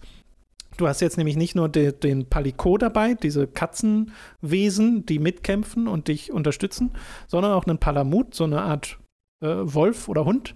und mhm. der kämpft zum einen mit, zum anderen kannst du aber auch darauf reiten. Wenn du die A-Taste gedrückt hältst, dann ähm, steigst du automatisch auf, selbst wenn du im Laufen bist. Also musst nicht extra stehen bleiben, bleiben, um aufzusatteln, was ich sehr mag. Und dann kannst du mit dem Ding äh, sehr schnell über die Map reisen und das kann auch so ein extra Sprintmanöver und du kannst auch während du auf dem Palamut drauf bist, mit dem Palamut angreifen, falls du mal kleinere Wesen aus dem Weg räumen willst. Oder zum Beispiel so Sachen machen wie zu einem Monster hinrennen, vom Palamut wegspringen, dann mit dem Wirebug den nach vorne dashen und auf das Monster raufschlagen, was absurd cool ist, Robin. Das hört sich auch sehr, sehr cool an, ja, das habe ich unter anderem Multiplayer mal gemacht und wenn du dann auch noch. Da sind so stehen geblieben, haben applaudiert. Ah, ich wünschte. Aber nee, ich habe halt äh, auch die zwei anderen Spieler beobachtet und die haben teilweise auch diese Moves abgezogen, wie sie so durch die, durch die Luft dashen. Und es wirkt auf mich so ein bisschen so, als hätten sie sich gedacht, weißt du, diese ganzen Moves, die äh, die, äh, die Insect Glaive hat, mhm. lass sie doch oh, mal ja. alle geben. wirklich. Wenn, wenn, ich stelle mir gerade vor, wenn du das dann ja mit der Glaive kombinierst, berührst oh, du den stimmt. Boden ja wirklich gar nicht mehr, ey. Ja, stimmt, da bist du nur noch in der Luft. Äh, ja, also ich bin da richtig, richtig angetan bisher davon. Äh, was ich ein bisschen komisch fand, war, dass du so einen, so einen roten Pfeil an deinem Charakter hast, der zum Monster hin zeigt. Das wirkt deutlich oh, okay. weniger elegant als äh, diese Käfer, die dir den, äh, den hm. Weg gezeigt haben in Monster Hunter World. So, äh, wirkt einfach sehr viel mehr videospielig, aber Monster Hunter ist ja auch sehr videospielig. Ja. Äh, also das ist einfach nur so eine Sache, die sie machen so viel, für so viele Dinge geben sie Kontext im Spiel und hier ist es dann einfach ein Pfeil, den ja, du auch ja. eigentlich gar nicht dringend brauchst, weil du siehst ja auf der Map, wo das Monster ist, dann teilweise.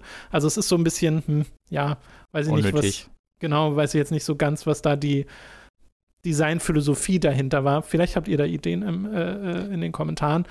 Aber ansonsten ist mir da gar nichts aufgefallen. Ich habe da noch mal ein bisschen in die Presi reingeguckt. Da haben sie diese Frost Islands gezeigt und ein paar der Monster, die es da gibt. Unter anderem auch noch mal den Magna Malo, was so das Flagship-Monster werden soll von Rise. Äh, und äh, war da sehr angetan. Also ich, vorher war Rise bei mir so ein, ja, sieht interessant aus Spiel. Äh, jetzt ist es wirklich Vorfreude, die sich eingestellt hat, weil ich finde diese zusätzliche Mobilität und die dadurch ein bisschen angezogene Spielgeschwindigkeit zusätzlich zum ganzen Rest von Monster Hunter, weil dieses normale Spielen mit dem Hammer und Items benutzen und so, da war ich sofort wieder drin. Das fühlt sich einfach genauso an wie in World. Äh, genau, dass es ist ja wirklich ein World-Sequel mehr, als es ein genau. ähm, altes Monster Hunter-Sequel ist. Also es ist nicht irgendwie wie Generations vorher auf der Switch, sondern es fühlt sich schon sehr an wie hier machen wir jetzt World für eine für ein Handheld. Ganz genau. Und sie übernehmen dadurch halt auch so Komfortfunktionen, wie dass du im Laufen trinken kannst und so ein Kram. Ja, und ich ja. habe das Gefühl, selbst das geht noch mal schneller. Ich habe das Gefühl, es gibt keinen Stun mehr, äh, weil ich wurde schon oft hintereinander getroffen von einem Monster und ich bin nicht in den Stun-Modus reingekommen äh, und habe mich schon gefragt, oh, haben sie daran auch was geändert oder ist das Threshold einfach höher? Äh, ja, aber wirklich super angetan von dem Spiel. Multiplayer, das, was ich probiert habe, ähm, lief auch flüssig, als ich dann mal drin war. Aber ich hatte ein bisschen gebraucht, um in ein Multiplayer-Match zu kommen. Einmal ist mir die Switch in der Lobby abgestürzt. Äh, also nicht die Switch des Spiels abgestürzt. Hat dann einfach beendet und ich musste neu starten. Äh, und auch die Filter, äh, die man setzen kann in, diesem, in dieser Lobby, haben nicht richtig funktioniert. Ich musste mir das dann alles manuell raussuchen. Aber das sind halt hoffentlich Demo-Probleme und nicht Vollversionsprobleme. Mhm. Das Spiel kommt ja erst am 26. März raus, also ein bisschen Zeit haben sie ja noch. Oh ja. Und soll dann 60 Euro kosten. Äh, und ich glaube, ich werde das auch auf der Switch spielen. Also ich glaube, ich warte da jetzt nicht extra auf die PC-Version.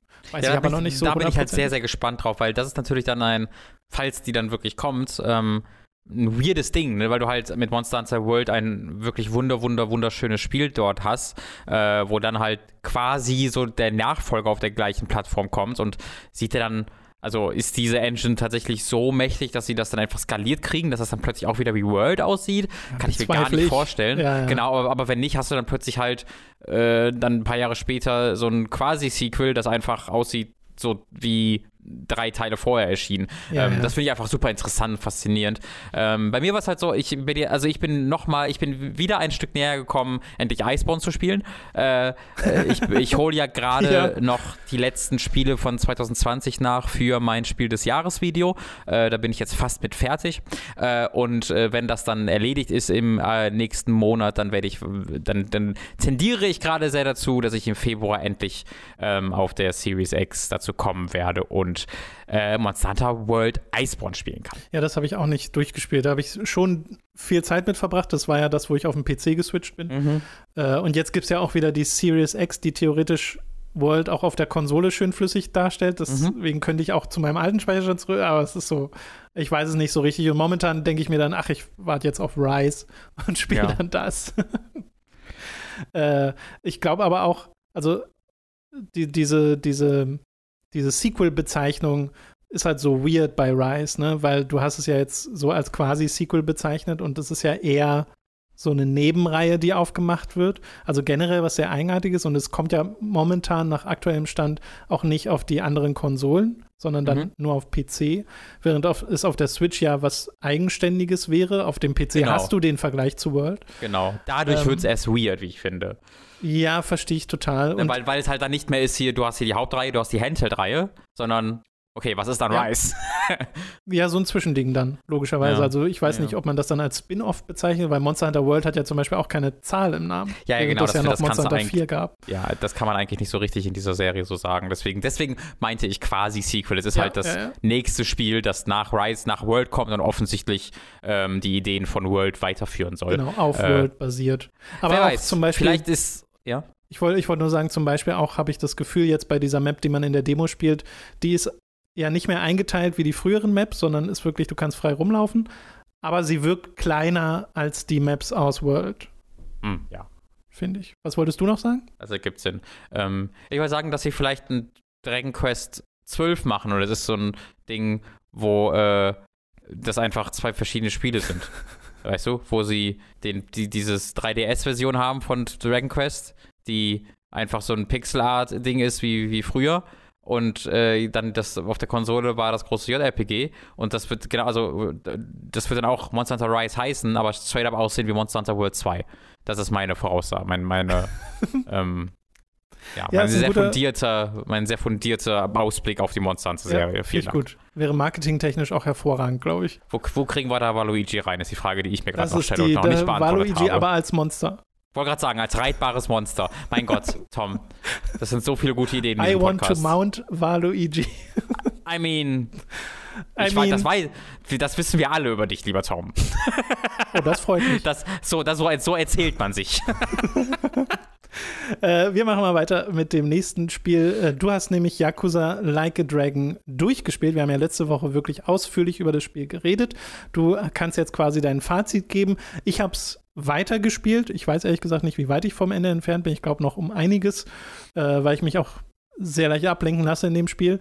Ähm, ich habe nach wie vor meine Freude dran. Ich merke auch ein paar Sachen, die, äh, also Kritikpunkte im Wesentlichen von letzter Woche, die sich verstärken. Äh, einerseits ist es bei mir so, dass ich den Kampf besser finde, weil ich jetzt ein paar mehr Möglichkeiten hatte und auch mal ein bisschen mehr die Job gewex Jobs gewechselt habe und jetzt zum Beispiel eine Truppe gefunden habe, die wunderbar funktioniert, mit der ich bisher alles äh, besiegt bekommen habe. Mhm. Zum anderen habe ich mich bei manchen Bossgegnern darüber geärgert, dass sie nicht wirklich anspruchsvoll sind, sondern einfach nur mega viel HP haben Mhm. äh, und ich dann sehr viel Zeit mit den immer gleichen Move-Zyklen verbringe, äh, was ich ein bisschen schade fand. Äh, und währenddessen freue ich mich aber immer noch über Sidequests, über die Minispiele und das Ganze drumherum und die Story an und für sich hatte auch schon wieder jetzt einen Mo- Moment, äh, wo mir fast die Tränen gekommen sind, weil ich den einfach so herzig fand. Mhm. Äh, und da bin ich sehr, sehr dabei noch. Wie ging es dir denn jetzt? Was ist denn dein Fazit zum neuesten Yakuza? Ja, also ich bin, all die Kritikpunkte, die stehen natürlich auch noch und ich musste, ich hatte auch wieder äh, noch einen Fall, wo ich dann einfach straight up weiter grinden musste. Mhm. Also es hat sehr klares und frustrierendes, wie ich finde, Level-Gating, weil einfach der Content nicht wirklich dafür da ist, um dieses Level-Gating zu begründen, sondern du musst dann halt in optionale Dungeons rein und da irgendwie also ich habe mir dann halt so einen Weg angeguckt, wie ich quasi, indem ich gegen einen so eine Gegnergruppe immer wieder kämpfe und dann wieder rausgehe, wieder reingehe, die spawnen lasse, um so halt irgendwie in einer Stunde ähm, mir diese Level zu holen, die ich brauchte. Ähm, was halt einfach das das Level-Grinding ist. spaßig. Genau, ich hätte halt diesen Dungeon auch dann komplett durchrennen können und dann, halt, dann hätte es halt drei, vier Stunden gedauert stattdessen. Ähm, und äh, deswegen habe ich es dann so gemacht und das ist halt einfach un. Also ich verstehe nicht ganz, warum das nötig ist. Ähm, da offensichtlich ist da so der, der pure Sidequest-Content und so, gibt da einfach irgendwie nicht, zumindest mir in meiner Erfahrung nach nicht genug Erfahrung, damit man da dann gut durch die Hauptquest durchkommt. Da bin ich interessiert daran, was du dann am Ende sagst. Äh, also dieses Kritikpunkt und so gilt immer noch absolut. Aber ähm, meine, ob mein Optimismus äh, zu der Geschichte und meine Begeisterung hat sich äh, bestätigt und ähm, verstärkt. Äh, bei mir war also am Ende hab, musste ich mir wirklich die Tränen wegdrücken. Ähm, ist Ichiban wird mit jedem Kapitel mehr zu einem meiner, also ich glaube, meinem Lieblingscharakter 2020 und einem meiner absoluten Lieblingshauptcharaktere in Videospielen.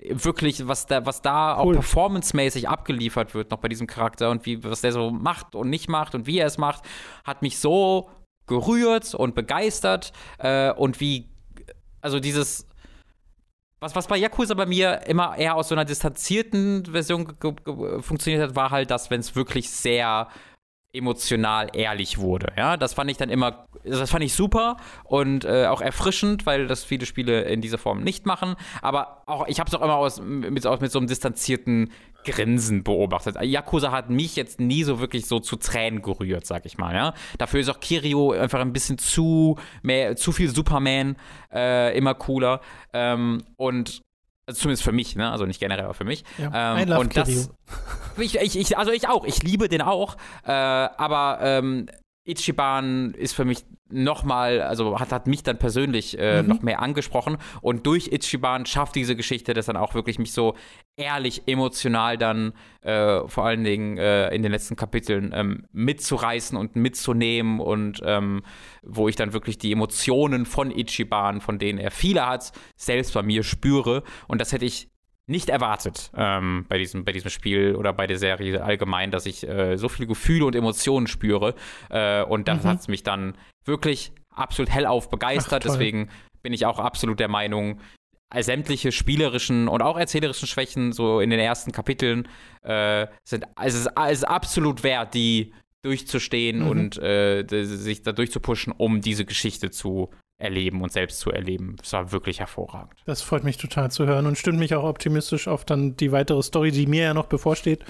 Mhm. Äh, weil bisher bin ich ja auch da voll drin. Mir ging es ja da so wie, wie dir im Wesentlichen, wo es dann eigentlich nur immer besser wurde. Ja. Äh, und wir haben uns ja auch in der letzten Woche sehr gefreut über die, einfach die Charaktere in deiner Party, die so viel Tiefe bekommen, unter anderem dadurch, dass sie halt immer dabei sind und du so kleine Alltagsgespräche ganz oft hast.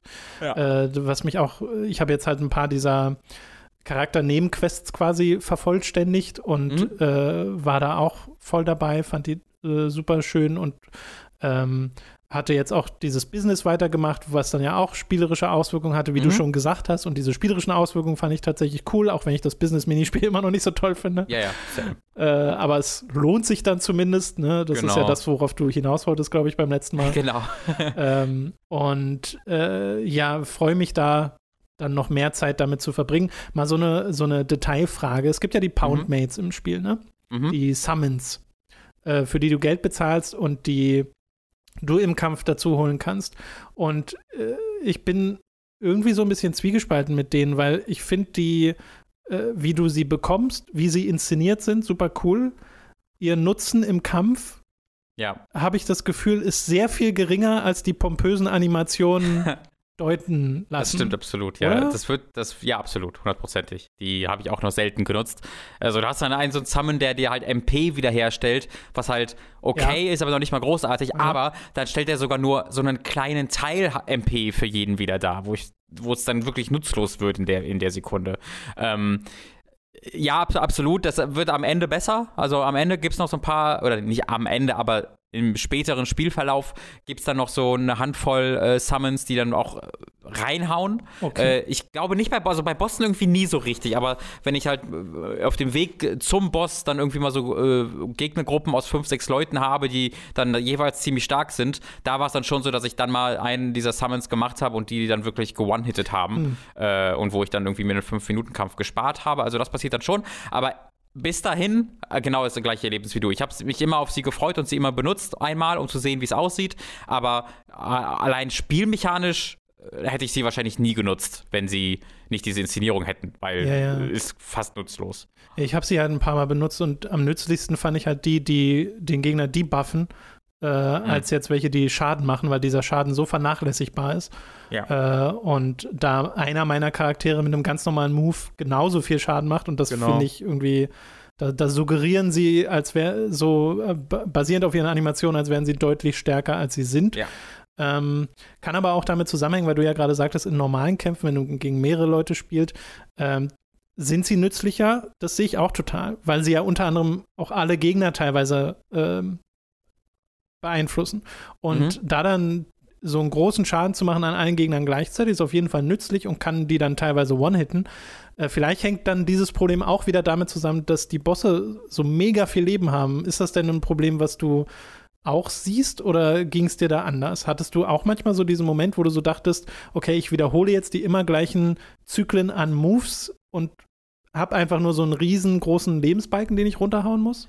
Ja, das ist also auf jeden Fall, das ist es schon. Ich fand die aber oftmals dann halt so schwierig, äh, dass äh, es mich dann nicht gelangweilt hat, weil also ich war wirklich dann die letzten, weiß ich nicht, die letzten sechs, sieben Kapitel war es schon bei mir, dass ich äh, bei jedem Bosskampf erstmal dachte, ah, äh, weil ich da gefühlt hätte, immer unter Level zu sein. Also nicht immer unter Level zu sein, aber schon, dass sie wirklich äh, da sehr, sehr, sehr reinhauen. Auch wenn die jetzt mit dem Level vielleicht gar nicht viel höher sind, das ist trotzdem so hoch. Der ist einfach Ja, trotzdem das- viel stärker als alle anderen. Das wäre dann nochmal was anderes, ja.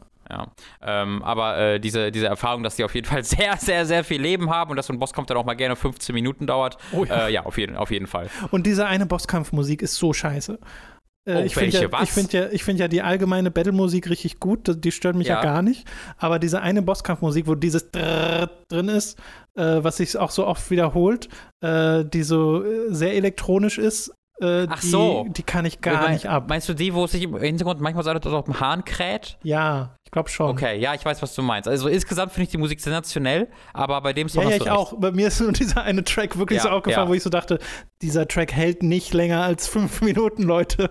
Ja, ja, ja, das, da, da würde ich dir zustimmen. Äh, aber äh, es, es gibt, äh, ich könnte jetzt zehn äh, äh, Battle-Tracks auch erwähnen, die ich absolut mich begeistert haben. Okay, okay.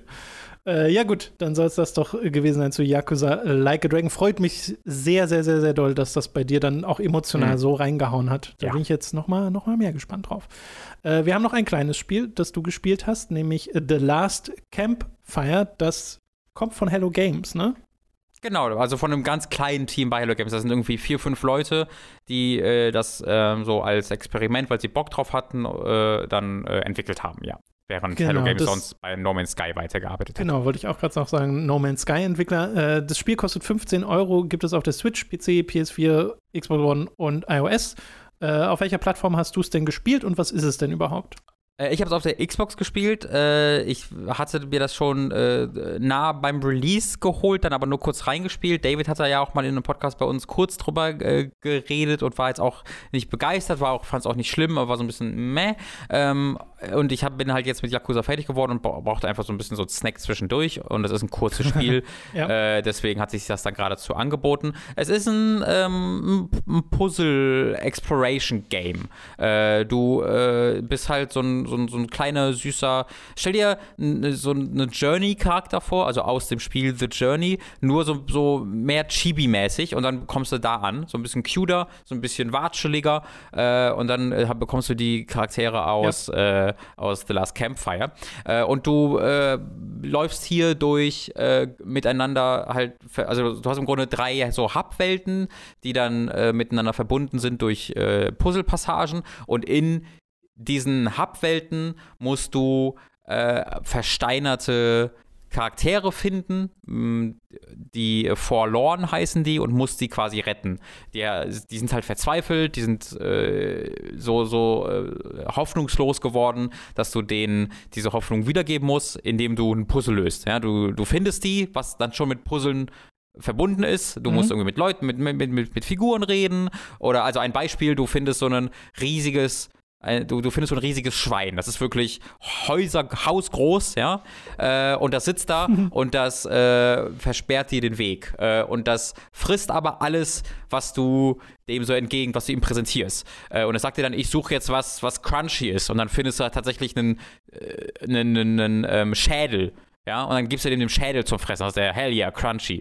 Äh, und dann findest du ein TV-Set, was du ihm gibst. Aber bis der irgendwann so voll ist, dass er quasi hinten wegrollt und du dann da durch kannst. Äh, aber ein ganz schöner, ganz schöner Punkt bei dem Spiel ist, es ist halt auch wirklich ziemlich wholesome. Das heißt, dieses äh, Schwein ist dann nicht irgendwo und einfach traurig oder zerplatzt oder sonst irgendwas, sondern es rollt so rückwärts in so einen Teich hinein, sagt man, oh, holy shit, das fühlt sich ja großartig an. Uh, ich bin jetzt nicht mehr in diesem Wahn, dass ich alles in mich reinstopfe. Das fühlt, oh Gott, ich kann das erstmal wieder denken seit Jahrzehnten. Mhm. Äh, und dann kannst du dem tatsächlich auch über, ich nenne es mal eine Sidequest, es ist keine Sidequest, aber es ist halt so einfach so ein Nebending, was du machen kannst, kannst du dem halt wirklich so eine Suppe kochen. Ja, du kannst einen Charakter finden, der Suppen kocht und dem dann Gegenstand finden und dann macht er dir eine Suppe und das kannst du dem ein Schwein geben und dann sagt er so, holy shit, das fühlt sich ja amazing an. So kann sich Essen anfühlen und dann fühlt sich das Schwein halt gut und das hat halt sonst gar keinen großen Effekt, ja. aber ist, finde ich, ein sehr gutes Beispiel für ähm, ja, das sehr schöne äh, Storytelling in diesem Spiel.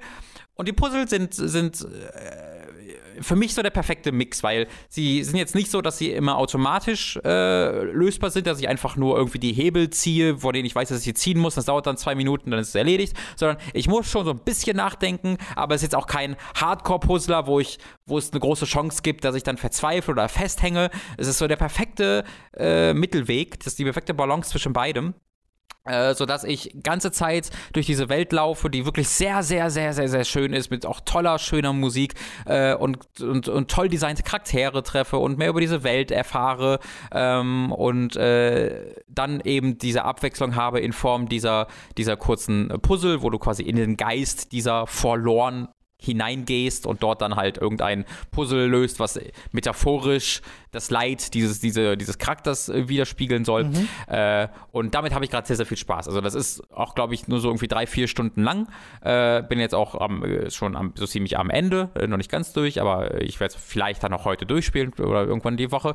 Äh, und ich finde, das ist, das wollte ich einfach nochmal empfehlen, ähm, weil es mir dann nochmal einen ganzen Tag besser gefiel, zumindest in meiner Wahrnehmung als, als, als David. Ich finde, es ist ein super Spiel, einfach um abzuschalten, um zu entspannen, um durchzuatmen, um sich äh, gut zu fühlen, um schöne, eine schöne Welt erkunden zu können, ähm, schöne Dialoge, die aber sehr reduziert sind äh, dabei, äh, coole Charaktere. Ähm, das, das macht mir gerade, das macht mich gerade glücklich, dieses Spiel. Das finde ich schön zu hören, vor allem, dass Hello Games dann sowas nebenbei immer noch machen. So während ja, No Man's Sky die ganze Zeit stattfindet, weil das ja irgendwie weiß nicht, bis zum Geht nicht mehr geupdatet wird. Ich weiß gar nicht, haben Sie mal gesagt, bis wann Sie No Man's Sky unterstützen wollen? Äh, bis, äh, nö, bis auf weiteres. Also das ja, sind, ne? da sind ja, es kam ja gerade erst das Next-Gen-Update, äh, wo sie für PS5 und Xbox Series X auch wirklich eigene Versionen dann äh, gebaut haben, äh, die du dann äh, kostenlos spielen kannst, wenn du die äh, Ursprungsversion gekauft hast auf den vorherigen Plattformen. Äh, und das wird auch allen vor, also Stand jetzt wird das bis auf weiteres so weitergehen. Äh, mal Frage, ohne nachzugucken, wann kam No Man's Sky raus, Robin? 2015. Nee, 16. Ja, genau, 16. Ja. Irgendwie, ich habe gerade 2016 gelesen und dachte so, holy shit, ist das schon so alt? Mhm, mhm. Ja, es dauert ja erst mal anderthalb Jahre, bis das überhaupt von Leuten richtig gefeiert wurde oder gespielt ja, ja. wurde. Aber ähm, inzwischen, ähm, also, es ist halt die ganze Zeit da, weißt du? Es ist nie verschwunden. Also außer kurz nach Release war es mal eine Weile weg, aber dann seitdem diese genau. Updates kommen. Äh, deswegen war ich jetzt etwas überrascht, dass es tatsächlich schon äh, inzwischen ja dann fünf Jahre her ist fast. Und äh, Last Campfire ist das einzige Spiel, was dann dazwischen noch kam. Genau, genau. Die, die finanzieren sich auch super mit No Man's Sky. Also das, ja. Entschuldigung, ein bisschen Schluck auf. Das hat ja kein, äh, keine monatlichen Kosten oder so, aber von allem, was wir wissen, verkauft es sich dann, also jeder besitzt scheinbar mittlerweile No Man's Sky, weil durch jedes Update generieren die wieder neues Interesse von äh, neu, Tausenden, äh, Zehntausenden Leuten, mhm. sodass das Spiel halt jedes Jahr wieder in den Topseller-Charts ist. Ähm, und das ist sehr, sehr, sehr, sehr ja. toll zu sehen, wie sich das entwickelt hat. Mal sehen, ob da noch andere dieser kleinen Häppchenspiele kommen, äh, bevor es dann einen No Man's 2 geben wird. Glaubst du, es gibt's? Ich glaube nicht, dass das jemals gibt. Nee, ich auch nicht. Ich fand nur den Wortwitz gut. Das stimmt, ja, das, den fand, das, Entschuldigung, ich entschuldige mich dafür. Ich als jemand, also ich weiß, wie sich das wehtut, wie das wehtut, wenn man einen Wortwitz macht und Leute reagieren nicht darauf, wie man das vermutet. Ähm, deswegen möchte ich mich dafür ganz nee, ehrlich ich finde es aber manchmal auch einfach lustig, wenn straight gespielt wird. Das wird gar nicht angesprochen, sondern einfach weiter im Text. Ja, ja, ich finde es auch super lustig. Ich würde nie deswegen abends mich in den Schlaf fallen. Das stimmt. Dann mich ja beruhigt, Robin. es gibt übrigens noch eine Sache, die mir bei Yakuza gerade eingefallen ist, die nichts mit, also naja, doch, sie hat schon was mit Yakuza zu tun, aber ich glaube eher mit dem, äh, mit der Xbox Series X.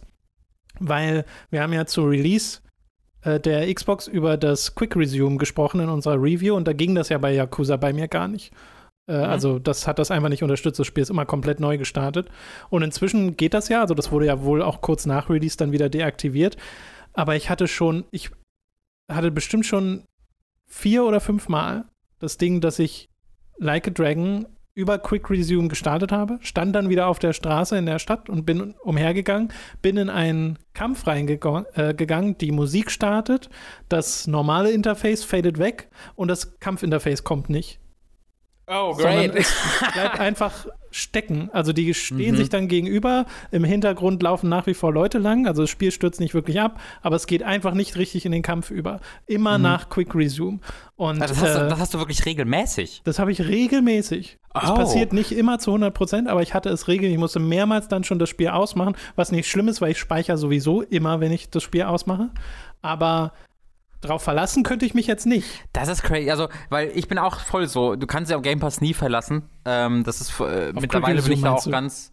Äh, Entschuldigung, ja, auf Quick Resume. Ja. Ähm, das finde ich mittlerweile auch echt nervig. Ähm, bei Yakuza hat es jetzt aber, also ich hatte wirklich ich kann es an einer Hand abzählen, wie oft ich jetzt bei irgendwie 30, 40 Mal Neustarten äh, irgendwie Probleme hatte. Da hat es jetzt meistens wirklich sehr, sehr gut funktioniert. Ähm, das Problem hatte ich wirklich noch gar nicht. Das finde ich sehr, also da, da, da würde ich sehr gerne wissen, wie, wie das dann passiert, dass ja, du denn diesen Fehler so oft hast. Warum, hatte, was da in der Technik falsch läuft. Ich hatte einmal das Ding, das war, glaube ich, wirklich dann ein Spielbug, äh, wo ich Sachan einen Move habe ausführen lassen und sie steckte fest also sie kam da nicht hin. Sie hat immer den gleichen Weg versucht zu gehen, gemerkt, dass das nicht geht, ist dann wieder zurückgesetzt worden, hat den gleichen Weg versucht zu gehen, gemerkt, dass das nicht geht und das irgendwie zehnmal oder so. Also ich habe sie so fünf oh Minuten no. da rumlaufen oh lassen no. und dann war ihr äh, ihre Runde vorbei. Und dann mhm. hat sie quasi einfach nicht ihren Angriff ausgeführt wegen diesem Bug und ich konnte mit dem nächsten weitermachen. Das hatte ich kein einziges Mal, aber ich muss sagen, ich hatte ungefähr zwei Dutzend Mal das Gefühl, dass das jetzt passieren würde. Ja. Ähm, weißt du, weil manchmal schaltet ja der Kampf und, die, und deine Teamkameraden sind halt wirklich gefühlt irgendwie 100 Meter hinter ja. dir oh, und ja. die stehen, wenn der Kampf losgeht, auch da und dann drückst du Angriff mit dir und dann müssen die erstmal 10 Sekunden zu dem Typen hinlaufen und dann denke ich mir jedes Mal, ah, ah, diese Kante, oh, ah. Ja, ja. Aber hat, hat ich, bei mir zum Glück immer geklappt. Bin ich auch übrigens ehrlich gesagt kein Fan von. Ich wünschte, also Positionierung in dem Spiel spielt ja eine Rolle, aber mhm. du kannst sie nicht selbst bestimmen. Und das ist ja. teilweise echt nervig, wenn ich so mehrere Gegner auf einmal angreifen will und zwischen Befehl ausüben und Befehl äh, Befehl geben und mhm. Befehl ausüben, bewegen sich die Charaktere so, ja, dass es ja, nicht mehr passt. Das ist so, ja, toll, absolut. kann jetzt auch nichts für. Naja, äh, ja. das soll es an dieser Stelle gewesen sein mit Hooked FM. Äh, also eine Sekunde, ich wollte, ich hatte noch was angekündigt, dass ich kurz erklären wollte, warum ich müde bin, Tom. Stimmt, ja, ich möchte, ich möchte, diesen, ich möchte diesen Teaser noch auflösen. Oh ja, bitte. Ähm, ist keine große Geschichte, aber äh, ich, ich, wollte, ich wollte gestern ins bin auch gestern ins Bett gegangen, aber konnte nicht schlafen aus Gründen, weil ich, ich war einfach nicht müde. Ja, so, mein Tag danach habe ich gesagt, nee, das ist jetzt noch nicht Zeit, es ist noch nicht 7 Uhr morgens, warum bist du schon im Bett? Ähm, dann hat er gesagt, ich will jetzt nicht, ich will jetzt nicht schlafen.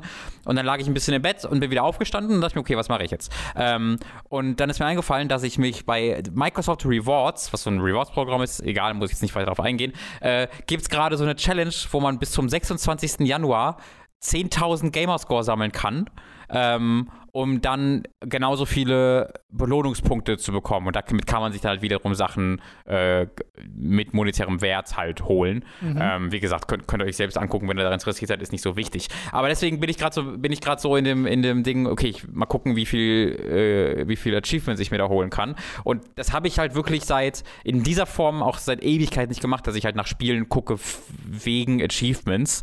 Äh, jetzt konkret, also wenn ich sowas wie Captain America halt sowieso habe, so mit 17 3 spielen, dann habe ich auch Bock äh, drauf, wenn die, wenn ich sehe, die sind eingängig, die zu machen. Aber jetzt explizit wegen Achievements nach Spielen zu gucken, habe ich wirklich seit zehn Jahren nicht gemacht oder mhm. so. Ähm, und das habe ich jetzt nochmal gemacht. Und dann habe ich gestern Abend, gestern nachts, heute nachts, meine Zeit unter anderem mit verbracht, so äh, herauszufinden, dass es diverse Spiele gibt, die sogar auf den Konsolen Developer-Tools haben, die man nutzen kann, um die ganzen Achievements zu unlocken. Ich habe zum Beispiel, lieber Tom, mir äh, Subnautica runtergeladen, weil ja auch viele Spiele auch im Game Pass sind, habe mir dann Subnautica auf der Xbox runtergeladen äh, und dort kannst du dann, wenn du in das Startmenü gehst und ich glaube LB und RB hältst, dann ploppt ein Developer-Menü auf, das du starten kannst und da kannst du dich damit durch die komplette Spielwelt teleportieren. Du kannst in eine wow. Konsole eingeben und so äh, äh, bestimmte Commands dir geben. Du kannst aber auch einfach über einen ein GIF-Menü, was du hast, dir jede, alle Items einfach geben. Ähm, und da gab es dann so ein 30-Minuten-Walkthrough, wo du quasi in 30 Minuten das gesamte Spiel siehst in so zwei Minuten Snippets. Hier teleportiere dich mal zu dieser Story-Sequenz, dann guck dir da die Zwischensequenz an und dann bau dieses gigantische Atom-U-Boot, äh, auf dem du jetzt hier die Rakete bauen kannst mit dem Item. Ähm, und dem bin ich dann gefolgt eine halbe Stunde lang, hab dann so das komplette Spiel gesehen und hab jetzt 1000 Gamerscore da drin. ähm, ich habe das Spiel ja vorher schon gespielt. Ne? Ich habe ich hab da ja schon so irgendwie 10, 15 Stunden reingesteckt oder so, weiß ich gar nicht mehr genau. Ich habe auch damals bei FM drüber geredet und hat mir echt gut gefallen, aber halt dann trotzdem hatte ich dann irgendwann genug davon. Äh, aber bin jetzt voll froh, den ganzen Kram noch gesehen zu haben, weil da ist halt richtig cooler Shit noch. Äh, und äh, da gab es dann noch zwei, drei, vier Spiele, die auch so funktionierten. Man, ich habe mir Planet Coaster auf der Xbox installiert, die Konsolenversion, weil du kannst dir da einfach im Workshop so ein, so eine, ähm, ein, so eine Achterbahn runterladen, äh, die dann äh, halt in dein Spiel bauen, die dann fahren und dann bekommst du oh irgendwie boy. zehn Achievements, weil diese Achterbahn so gebaut ist, dass du alle Achievements, die Achterbahn-Achievements dafür bekommst. Und solche Sachen gibt es halt voll viel, ne? Du hast ja gerade erst das mit Nier Automata gemacht, wo ja. du auf einen Schlag die Gamerscore bekommst. Genau das habe ich dann auch mal gemacht. Ja, schön. Ähm, und so habe ich jetzt irgendwie letzte Nacht irgendwie 4000 Gamerscore-Punkte oder so gesammelt. Speckups wäre stolz. Ja, oder, oder enttäuscht, weil also es geht da wirklich wirklich so. Nee, stolz. Ja, wahrscheinlich. Ja. Also ich meine, auf dem PC ist es ja wirklich straight up so, dass du dann Don't Starve starten kannst und dann straight up die Konsole aufrufst ähm, und dann halt sagst, so, hier dieses, äh, dieses Item, dieses Item, dieses Item, 1000 Gamerscore, Spiel schließen. Wow. Das geht halt, weil das Microsoft interessiert es auch nicht, weil die, Microsoft, die sagen halt auch, es sind halt Achievements. Who the fuck cares? Ähm, und ich mache das ja auch nicht, um dann zu sagen, hm, komm, wie viel, also wow, ist das nicht beeindruckend? Äh, ich mache es halt einfach, um dieses äh, Microsoft Reward Challenge jetzt zu machen und weil ich es irgendwie, ich finde es halt aus so einer akademischen Sicht spannend. Ne? Auf welche Arten man alles Achievements gibt. Ja, ja, aber äh, also es, es, es geht schon gegen den Geist von Achievements. Sure. Naja, aber es ist ja, also man kann es ja deaktivieren. Ne? Sie könnten es deaktivieren, sie wollten, aber es, die Entwickler selbst sagen so, ja, mach das. Und dann. Ja, ich also, meine, bei Nier Automata ist das ja auch so, ne? Du kriegst ja irgendwann den Punkt, wo du dir Achievements kaufst. Ja, ja, also genau. wirklich kaufst im Spiel. Ja, äh, ja, Und das ist ja dann auch so, die eigentliche Herausforderung machst du dann nicht mehr. Äh, deswegen ist dann eine Achievement-Liste nicht mehr wirklich indikativ nee, von tatsächlichen nicht. Herausforderungen. Das ist ja aber auch seit, seit langer, langer Zeit schon ja, nicht mehr, ja, würde ich sagen. Ähm, ich glaube, wenn ich jemand wäre, der sich irgendwie noch wirklich ehrlichen Stolz oder so von Achievements holt, dann wäre ich da vielleicht, hätte ja andere Gefühle zu.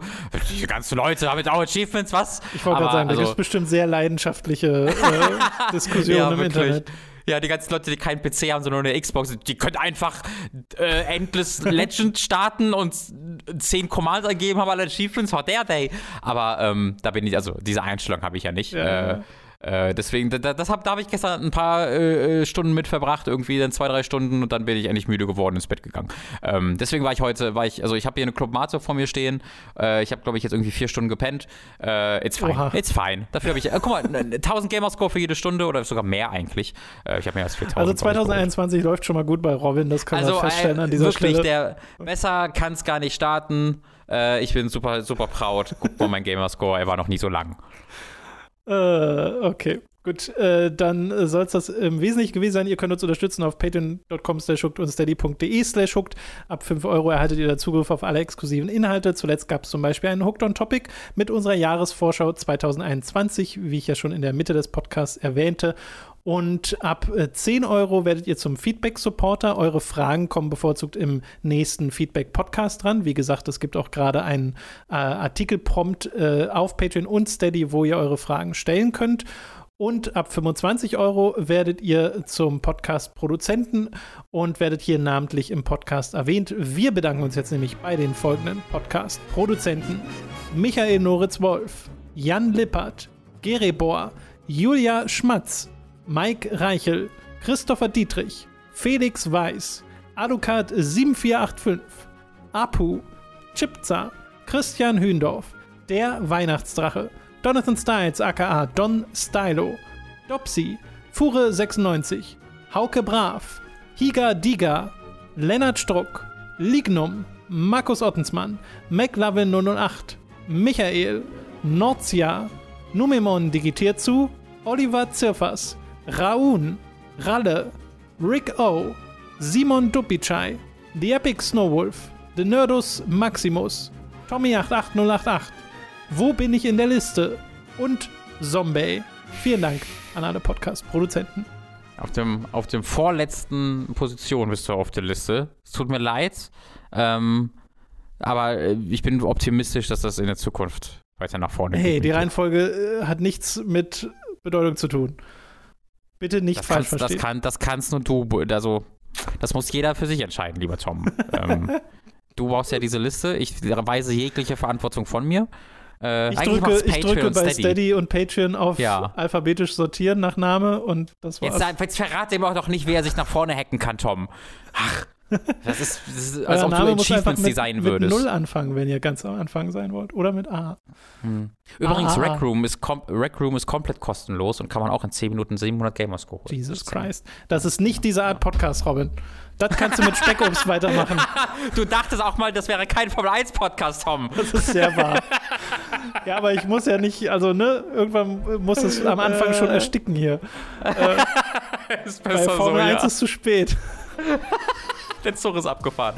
Das stimmt. Äh, okay, äh, das soll es gewesen sein mit diesem Podcast. Vielen Dank fürs Zuhören und äh, wir hören uns dann in der nächsten Woche. Bis dahin. Tschüss. Tschüss.